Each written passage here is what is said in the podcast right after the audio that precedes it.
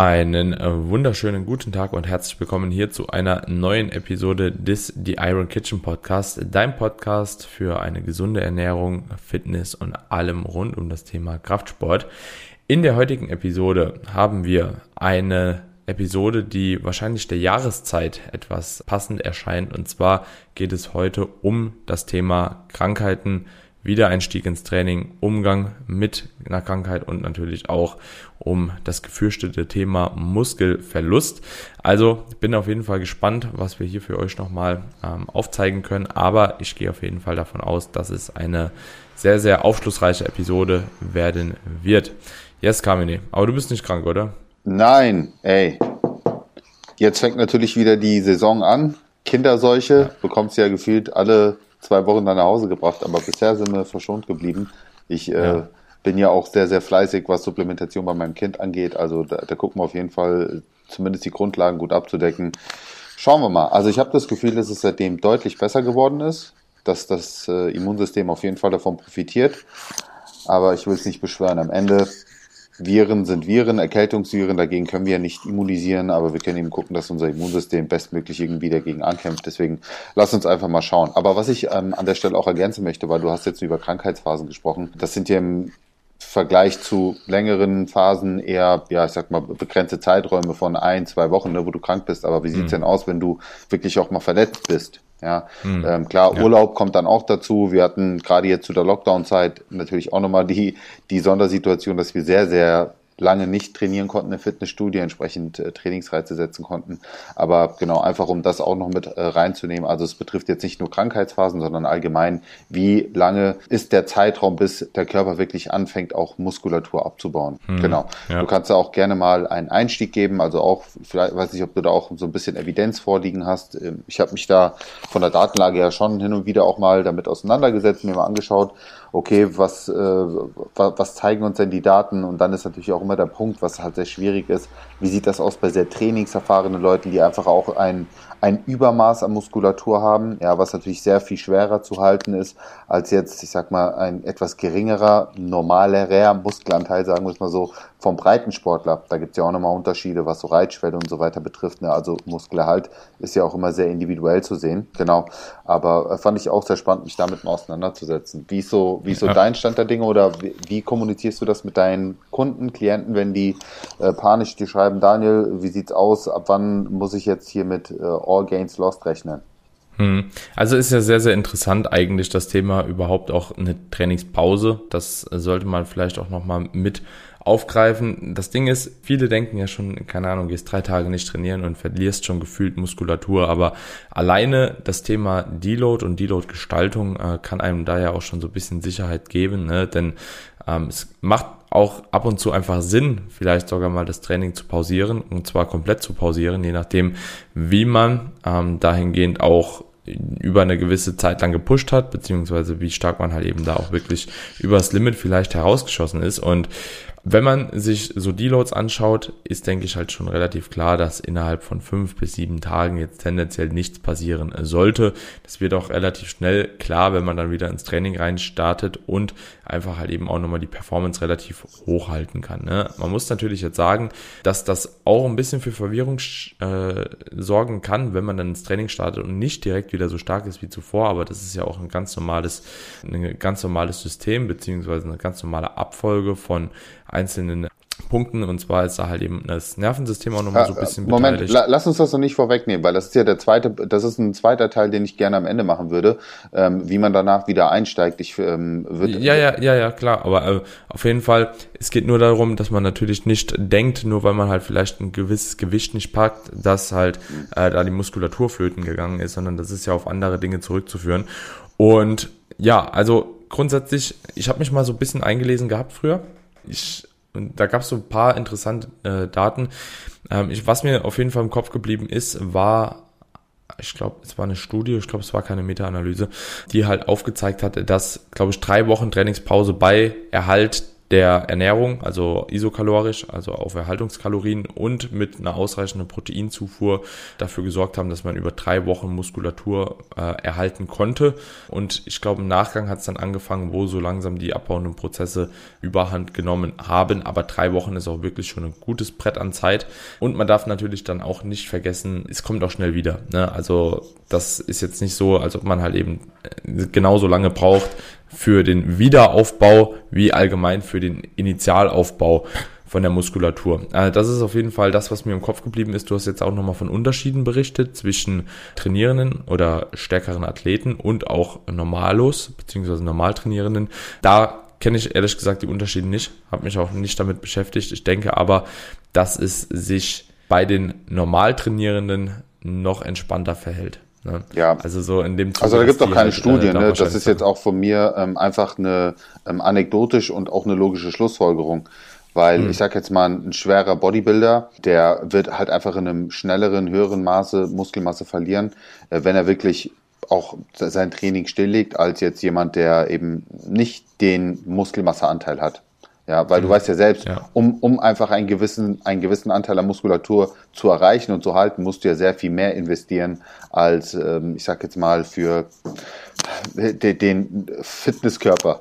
Ja, und zwar sozusagen mhm. für, für den Strandbody. So dementsprechend ähm, ist es dort umso wichtiger, auch ähm, Muskel, ja, Muskelreize zu setzen. Das ist ja auch ein Punkt, weswegen ich der Überzeugung bin, dass Leute, die wirklich auch auf, auf, der Wett, auf Wettkämpfe gehen, eben auch weiterhin in, in der Diät sehr, sehr hart, sehr intensiv trainieren müssen, um wirklich jedes bisschen Muskulatur zu halten. Also da ist der Muskelverlust wahrscheinlich ähm, sehr viel schneller, auch wenn man ausreichend Proteine konsumiert. Aber die Trainingsreize spielen da trotzdem einfach eine extrem wichtige Rolle. Gerade in einem Defizit äh, denke ich umso mehr. Auch wenn immer gesagt wird, um zu halten, ist weniger Trainingsreiz nötig als aufzubauen. Da stimme ich auf jeden Fall mit überein aber trotzdem in Relation zu dem, was viele andere da draußen dann investieren müssen, ist es bei dem Wettkampfsportler sehr wahrscheinlich noch deutlich mehr. Hm, ja, definitiv. Also ist auch die logische Konsequenz, ne? weil es auch einfach für den Körper ja keinen großen Benefit mehr liefert. Ne? Genau das. Also muss, muss, muss man auch einfach sagen, so es bringt dir nicht mehr noch mehr Muskeln zu haben als überhaupt notwendig. Ja, und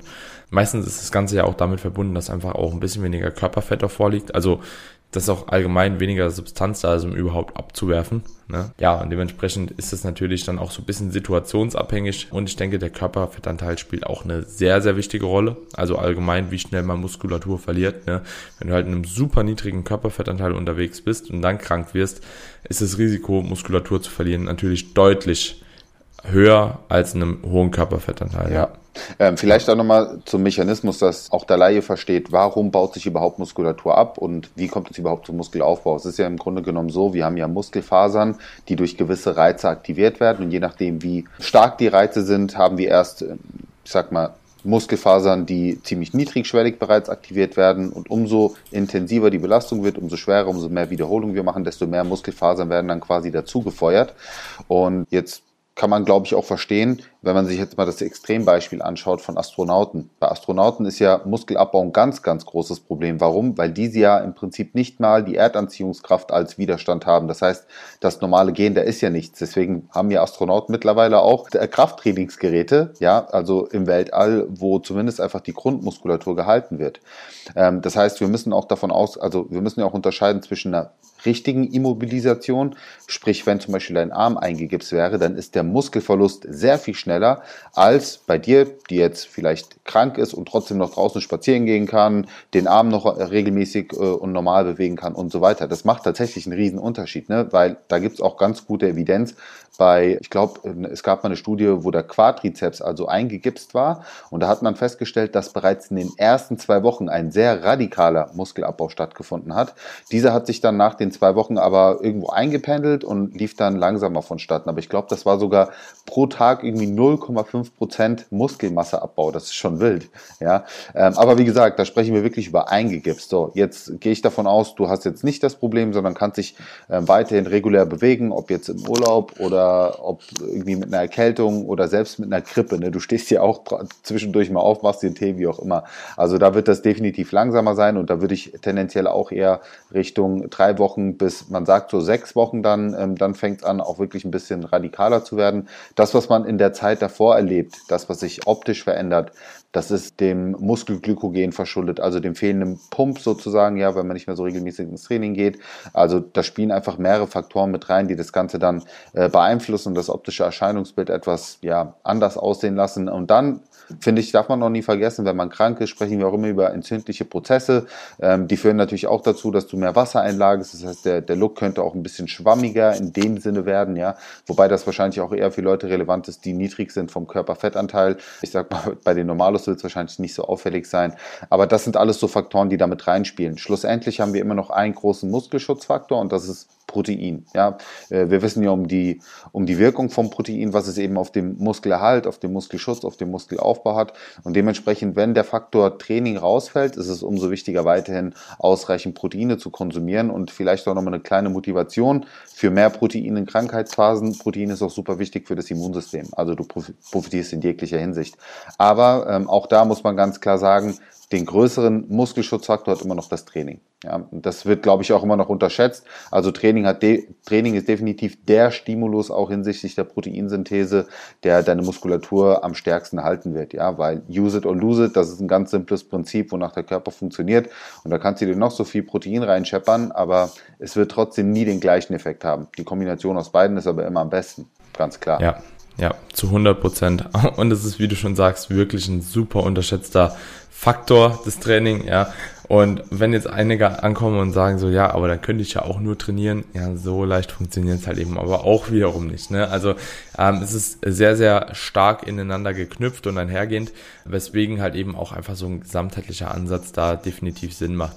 Fand eben sehr gut den Punkt, den du angesprochen hast, mit der Thematik, dass halt eben auch das Glykogen verloren geht. Und das auch an dem Beispiel von dem Quadrizeps, ne, wenn man jetzt halt überlegt, am Anfang ist erstmal initial halt ähm, super viel Umfang da verloren gegangen, ist ja auch irgendwie irgendwo auf ja, das Einspeichern von Glykogen halt eben zurückzuführen. Ne? Weil wenn man das Ganze halt eben sich auch einfach mal so vorstellt, wenn ihr eine Muskulatur benutzt, ja, so, dann wird tendenziell mehr Glykogen dort eingelagert. Ja, das ist ja auch ein Grund, warum beispielsweise Bodybuilder auch vor einem Wettkampf oder so sogenannte Pump Sessions machen, um einfach nochmal die Muskulatur zu nutzen und halt eben dahingehend das Glykogen besser einzuschleusen in die Zelle. Ne?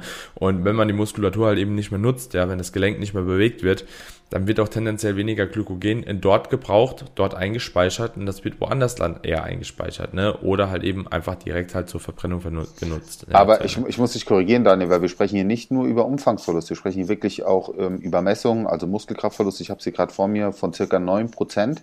Ja, also mhm. Muskelmasseverlust um 9%, Muskelkraftverlust bis zu 23 und die Muskelproteinsyntheserate war sogar über 30% reduziert. Also es ist nicht nur eine Umfangsmessung, sondern es ist wirklich so, dass die Muskulatur auch dann atrophiert. Aber weißt du, was ich total spannend finde? Weil wir sprechen ja dann auch immer über den Muscle Memory Effekt. Ja, und das ist ja auch so ein, so ein ganz wichtiger Punkt, weil da auch ganz oft gefragt wird, ja, aber wieso? Naja, weil was die Leute halt, glaube ich, verstehen müssen, ist, die Muskulatur, die atrophiert zwar, aber die Zellkraftwerke, die wir aufgebaut haben, die sogenannten Mitochondrien, die bleiben natürlich bestehen. Das heißt, ähm, wenn du wieder ins Training einsteigst und äh, quasi diese auch wieder mehr reaktivieren kannst, dann kommt es eben auch wieder zu einem vermehrten oder schnelleren Muskelwachstum in dem Sinne. Also du, du holst sehr schnell wieder das zurück, was du verloren hast.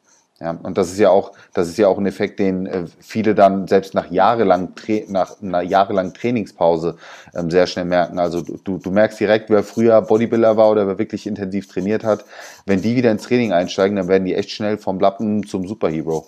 Hm, ja, das ist ein super interessantes Thema. Ja, aber grundsätzlich, wenn wir jetzt nochmal auf so die Initialfrage zurückkommen, ja, was würdest du sagen, wenn jetzt jemand halt eben erstmal nur, meistens ist ja so eine kleine Krankheitsphase, wir sprechen da meistens von fünf bis zehn Tagen, sage ich jetzt einfach mal, ne, wo einen das halt wirklich so stark betrifft. Was würdest du denn sagen, ähm, wie die Leute denn danach nochmal einsteigen sollten? Also so, wenn man dann wirklich halt eben auch krank geworden ist, ja, und mhm. einfach jetzt mal davon ausgehen, dass ihr euch weiter gut ernährt, dass ihr euren Schlafen derzeit mehr würdigt, Mikronährstoffe konsumiert. Wie würdest du den Leuten raten, denn den Wiedereinstieg ins Training zu haben? Also ich finde es ganz wichtig, wichtig, autoregulativ das Ganze zu machen. Da gibt es einfach keinen Blueprint-Plan, ähm, den man jedem so mit an die Hand geben kann, weil es hängt zum einen auch davon ab, was für eine Erkrankung war es. Hattest du eine leichte Erkältung oder hattest du wirklich einen grippalen Infekt? Ja, also wie stark war die Erkrankung? Wie fühlst du dich? Manche oder die meisten werden wahrscheinlich trotz aller Vernunft vielleicht doch einen Ticken zu früh einsteigen.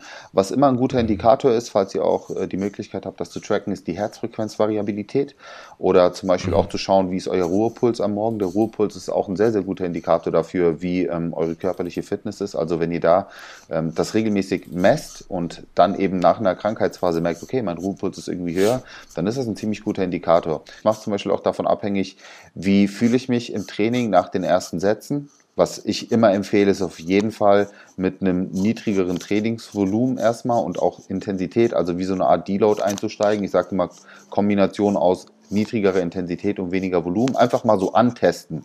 Ja, so, so mache ich es immer. Das meine ich mit autoregulativ. Einfach mal antesten. Nicht, nicht voll reingehen, weil was auch ganz oft passiert, man fühlt sich vielleicht irgendwie doch fit und dann gibt man Gas und dann merkt man aber, wie es am nächsten oder übernächsten Tag einem wieder aus den Socken raushaut, ja, weil das System immer noch geschwächt ist. Aber ich bin ein großer Freund von Autoregulativ. Ich würde da gar keine festen Zahlen sagen und sagen, mit 40 Prozent deiner vorigen äh, oder deiner letzten Leistung einsteigen oder wie auch immer, sondern wirklich steig mal ein, auf jeden Fall weniger als davor und hör auf deinen Körper.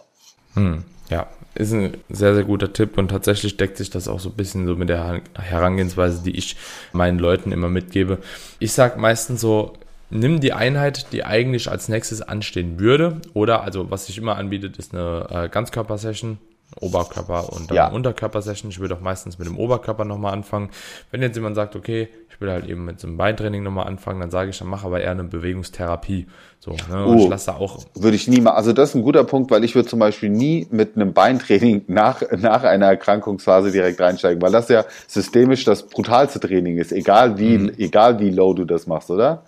Ja, aber deswegen sage ich immer, mach eine Bewegungstherapie und äh, streich das Wort Muskelversagen oder mhm. nee, jetzt Muskelversagen erstmal aus dem Kopf. Ne? Also da geht's mhm. wirklich nur drum, setz dich auf den Beinstrecker, drück das Ding ein paar Mal durch, ne? setz dich auf den Beinbeuger, zieh das ein paar Mal ran.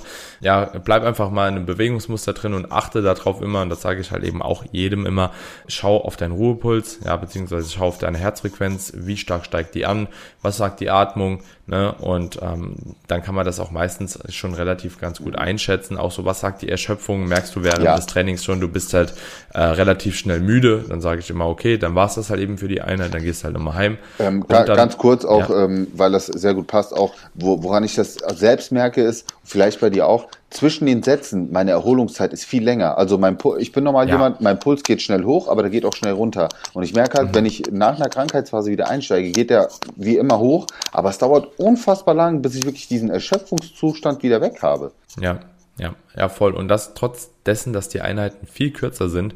Also so, das gibt eigentlich dann schon auch immer einen ganz guten Indiz. Und deswegen sage ich dann auch immer, wenn ihr euch halt eben ermüdet fühlt, dann geht ihr heim. Ja, weil das ist dann wirklich die, die Grenze, ja, die ihr nicht überschreiten solltet. Weil das Ziel ist ja, nächsten Tag keinen Rückschritt zu haben. Also es kann gleich bleiben vom Gesundheitszustand. Ja, wenn ihr euch noch nicht 100% ready fühlt. Ja, es kann gleich bleiben oder tendenziell ein Ticken besser sein, aber es sollte halt eben nicht schlechter werden. Wenn ihr merkt, es wird schlechter, dann habt ihr zu viel gemacht. Also erstmal ist der Einstieg dann, der Wiedereinstieg, entweder zu früh oder ihr habt in dieser Trainingseinheit schon zu viel gemacht. Und ich finde, es gibt so für und wieder auch für Unterkörpertraining, ja, gegenüber beispielsweise jetzt einem stupiden Push-Training, ne? Weil bei einem Push-Training gehen die Leute tatsächlich auch schon oftmals dann halt eben ganz gerne ein bisschen ran, weil sie einfach ihren Körper nicht so spüren, ja. Also so diese Vitalzeichen, die sind halt eben da noch nicht so auf Trab, ne. Das heißt jetzt nicht, dass ein Beintraining der perfekte Wiedereinstieg ist, ganz im Gegenteil wahrscheinlich. Mhm. Aber Leute, die sich halt eben gar nicht wirklich einschätzen können, ja, und sich auch da vielleicht eher so überhypen, ja, und dann Push-Training wieder gehen, dann tendenziell doch wieder zu viel ballern, ja, und dann, keine Ahnung, nächsten Tag dann wieder denken, oh, Mist, ich habe mich halt wieder rausgehauen und das kommt wirklich oft vor. Also das hört man immer wieder. Ja, dann lieber halt eben mit einem lockeren Beintraining, wo jeder auch weiß, ja gut, hier muss ich ein bisschen vorsichtiger sein, weil ansonsten haut es mich halt direkt wieder raus. Ne? Also ja. ja, aber das ist auch so ein bisschen personenabhängig so. Ne? Also ich entscheide das auch immer je nachdem, wer da halt eben vor mir steht. Deswegen gebe ich auch ungern äh, Leuten irgendwas über Instagram mit, außer dass sie halt eine Ganzkörpertrainingseinheit ganz locker machen sollten, weil das geht halt für jeden immer in der Regel. Und ja, das ist so meistens so diese, diese Herangehensweise, die ich da empfehlen würde. Ähm, Carmine, was würdest du sagen, wann darf man denn überhaupt oder wann sollte man denn überhaupt auch den Wiedereinstieg wagen? Also äh, das ist ja auch immer so ein Thema. So wann, wann ist denn halt der richtige Zeitpunkt, um überhaupt nochmal ins Training halt reinzugehen? Ja, ähm, also ich, am idealsten wäre natürlich völlige Symptomfreiheit, aber lass uns auch da einfach realistisch sein. Das wird bei den meisten, die sehr trainingsambitioniert sind, schwierig, weil es kann ja auch mal sein, dass sich eine Erkältung wirklich über zwei Wochen zieht und die letzten fünf Tage sind einfach nur noch ein bisschen verschnupfte Nase, wie auch immer. So, und dann sagst du aber, ja, eigentlich bin ich schon total fit, also wirklich, wirklich fit, so nicht einfach nur einreden und würde gerne wieder, so bleibe ich jetzt daheim oder nicht. Also ich würde sagen, wenn so die ähm, gröbsten Symptome abgeklungen sind, auf jeden Fall nichts mehr bronchial vorhanden ist, so man sagt ja immer over the neck, also wenn es vielleicht noch ein bisschen Nasennebenhöhlen Gedöns ist, ja, außer du hast jetzt irgendwie eine Mittelohrentzündung, dann bitte auch nicht. Aber so würde ich ähm, sagen, ja, und dann würde ich danach eben weiterhin auf die, auf, auf die Körpersignale hören, einsteigen und ähm, gucken, wie es mir dann damit geht. Ich bin halt immer sehr zurückhaltend, ja. was das Thema angeht, weil ich finde, wir haben natürlich auch immer eine gewisse Eigenverantwortung unseren Mitmenschen gegenüber und so halbkrank ins Training zu gehen, alle Geräte mal anzufassen. Mich nervt das immer schon, wenn ich jetzt ins Training gehe und die ganzen Leute niesen und weißt du, gehen da an den Papierspender und schneuzen sich alle 30 Sekunden die Nase, wo du merkst, Alter, du bist so verrotzt, geh doch nach Hause. Ja, also für dich, aber auch für uns einfach. Ich weiß nicht, ich finde das echt uncool, muss ich sagen. Deswegen bin ich da auch sensibel, was das Thema angeht. Aber was auch nochmal ein sehr wichtiger Punkt ist, wir sprechen jetzt immer über kürzere Verletzungs- oder beziehungsweise Krankheitsphasen. Wie sieht es bei Verletzungsphasen ähm, aus? Weil auch da finde ich, ist gerade diese langsame Steigerung des Trainingsvolumens auch dahingehend interessant, weil wir eine Verletzungsprophylaxe betreiben. Ne? Auch da mhm. unsere Sehnen, Gelenke, Bänder und so weiter, die adaptieren sich natürlich auch an intensives Training und die können sich natürlich auch genauso wieder desensibilisieren. Ja, und ja. dementsprechend ähm, auch hier achtsam sein. Da gibt es auch übrigens Untersuchungen, die eine Korrelation zeigen zwischen Trainingsvolumen, also Trainingsvolumensteigerung nach Wiedereinstieg und Verletzung. Also auch aus der Sicht seid nicht dumm. Ich habe auch den Fehler gemacht nach hier, nachdem wir Corona hatten, einfach zu mhm. intensiv eingestiegen und äh, weil ich total motiviert war, ich hatte wieder Bock zu trainieren. Ne? Ich hatte so zerrissen, ich hatte so krasse, so krasse Gelenkprobleme bekommen, ähm, weil ich einfach zu intensiv reingestiegen bin. Gut, ich bin jetzt auch mhm. schon 40, vielleicht hängt es auch ein Stück weit damit zusammen, aber lernt aus meinen Fehlern. Glaub, glauben wir aber mal nicht. Ne? Ja. wollen, wollen wir nicht vermuten. Ja, aber es ist wirklich so halt eben, ne? Man hat da auch dieses innere Verlangen, ne? Gerade auch, weil das Thema Muskelabbau immer so im Kopf ist, ne? Aber ja, lasst euch da einfach halt eben die Zeit, nehmt euch auch die Zeiten, vor allem seid auch bei dem Wiedereinstieg vernünftig. Ja, das ist immer so leicht gesagt, ne? Oder leichter gesagt als getan, aber seid bei dem Wiedereinstieg vernünftig, achtet da auf jeden Fall drauf, dass ihr das Ganze halt eben wirklich sehr, sehr locker vornehmt, ja, und da auch beim Wiedereinstieg genug Zeit halt eben auch einplanen für den Wiedereinstieg. Ja, mit einer Wiedereinstieg-Einheit ist es in der Regel nicht getan. Und auch da seid euch darüber bewusst, bitte beim Wiedereinstieg. Ihr habt halt auch einen kleinen Vorteil, weil wahrscheinlich die Proteinsynthese wird deutlich schneller und deutlich ja. stärker nochmal maximiert werden können nach einer äh, äh längeren Zeitpause. Da gibt's ja auch eine Untersuchung, ich glaube, um die halt eben wirklich auch nochmal besser zu maximieren, ist eine zehntägige Pause, habe ich so im Kopf auf jeden Fall auch einer dreitägigen, viertägigen etc. pp. deutlich überlegen und könnte halt eben auch Vorteile mit sich bringen, das mal wieder oder äh, phasenweise immer mal wieder einzubauen. Ja, würde ich jetzt persönlich noch ein bisschen warten, was da weitere Untersuchungen halt eben bringen werden in Zukunft. Ich würde es jetzt vorerst nicht machen, aber das kann einem auf zumindest diese dieses schlechte Gefühl dabei vielleicht so ein bisschen nehmen, dass zumindest halt eben die Proteinsynthese damit deutlich weniger Umfängen halt eben wieder sehr stark stimuliert Aber, wird auch. Äh, weißt du, warum ich da zurückhaltend bin? Weil für mich ist das in etwa vergleichbar wie mit der Proteinsynthese bei den Mahlzeiten. Weil wir wissen ja zum Beispiel, dass wenn du Proteine, ich sag jetzt mal, acht Stunden Zeitfenster ähm, aufnimmst. Ja, nehmen wir jetzt mal an, du, du isst um, um 8 Uhr morgens eine schöne Eiweißportion und dann aber erst wieder um, keine Ahnung, 16 Uhr, dann wird der Stimulus der Proteinsynthese höher sein, als wenn du Proteine alle zwei, drei Stunden konsumierst. Aber das heißt nicht, dass du dadurch einen besseren Effekt hast. Deswegen ist jetzt ja. auch die Frage beim Training. Ne? Ähm, nimmst du lieber dann weniger intensive Stimuli mit, dafür aber konstant über zehn Tage oder lieber diese, diese krassen Spitzen? Ja. Ich würde vermuten, und auch das anekdotisch, dass wahrscheinlich diese konstante Zufuhr oder konstante Proteinsyntheseraten langfristig gesehen besser sind. Aber Ja. wie gesagt, das sind jetzt einfach nur Mutmaßungen und äh, Schlussfolgerungen. Aber ich denke, es wird auch irgendwann rauskommen. Genau Mit- so. mit also ich kann es mir vorstellen, dass das irgendwann an den Punkt kommt, wo man genau das auch irgendwo mal vergleicht und das dann auch rauskommen wird, wie du es jetzt auch schon äh, nahegelegt hast. Also bin ich mir ziemlich sicher.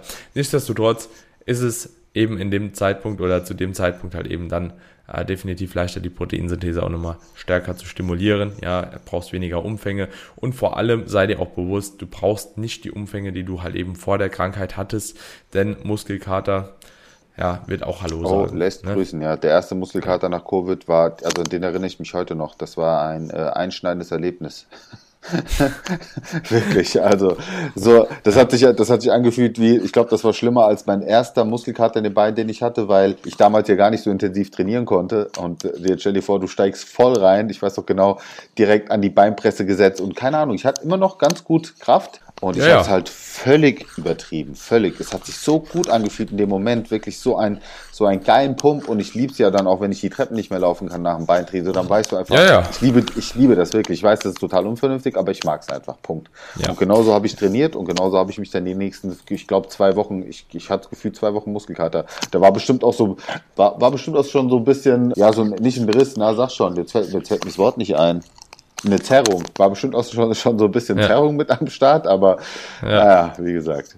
Naja. Auf jeden Ja. Fall eine coole Episode, Daniel. Ich glaube, die Leute haben viel Input bekommen, ähm, hoffentlich auch das Gemüt beruhigen können ähm, vor der bevorstehenden Zeit, die sicherlich den einen oder anderen jetzt auch treffen wird, was leider unumgänglich ist. Ne? Also stärkt euer Immunsystem auf jeden Fall mit einer guten Supplementation, mit einer sauberen Ernährung, mit den entsprechenden Hygienemaßnahmen und mit regelmäßigen Sport. Übrigens auch nochmal Open Window Phänomen, will ich hier vielleicht nochmal ganz kurz angerissen haben. Ne? Also Immu das Immunsystem wird ja durch Sport langfristig gestärkt. Aber ihr habt unmittelbar nach dem Training ein geschwächtes Immunsystem. Das nennt man den Open Window Effekt.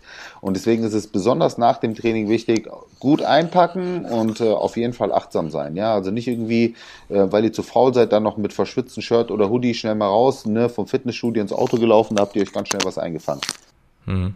Weißt du, warum das so ist? Ja, ist ja logisch. Ich meine, auch da eine ganz klare systemische Belastung. Ich meine, ähm, du musst dir überlegen, wenn du ein intensives Training durchziehst, da, da fahren ja einfach viele Systeme runter, um andere Systeme, ne, ist ja Parasympathikus und Sympathikus, also gewisse Systeme hochgefahren, andere runtergefahren und dementsprechend kommt dieser ähm, Open Window Effekt dann auch zustande. Hm. Ja, wa- was ich halt immer ähm, im Hinterkopf habe, ne, wenn man ja in so einer super gestressten Situation ist, man wird ja tendenziell weniger krank, ne? Und äh, deswegen finde ich es immer so auch irgendwo erstaunlich, ne? Also wenn du halt gerade jetzt äh, so nach dem Training ist das Cortisol-Level ist einfach halt eben super hoch. Ne? Während und nach dem Training ist es super hoch. Und dass das Risiko da halt eben trotzdem so potenziert ist, finde ich ziemlich spannend. Aber ja, also Ja, aber ich, du, stark fühle ich mich nach dem Training auch nicht mehr. Weißt du so? Also man merkt schon, dass da systemisch auf jeden Fall was im Magen liegt. Aber ja, Ja, gut, aber der Punkt ist ja auch immer chronisch und äh, wie sieht das Ganze dann wieder ähm, akut aus? Da gibt es ja auch unter, Unterschiede, ne? Also, hm, ja, ja. aber Naja, ja, gut. bin mal gespannt, wie das Sinne. Feedback ist, ne? Und wie immer natürlich fleißig kommentieren und äh, beziehungsweise bewerten. Noch besser kommentieren könnt ihr gerne auf unseren Instagram-Account, indem ihr uns einfach anschreibt. Ähm, die letzte Episode kam auch sau, sau gut an. Also wir sind jetzt schon fleißig am Vordrehen. Jetzt ist die äh, am Montag die Folge rausgekommen zu Body Positivity.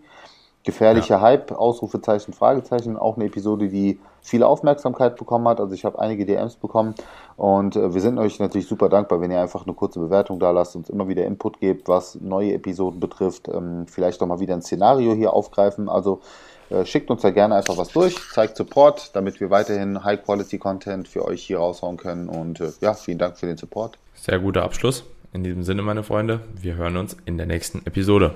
Ciao, ciao. Macht's gut.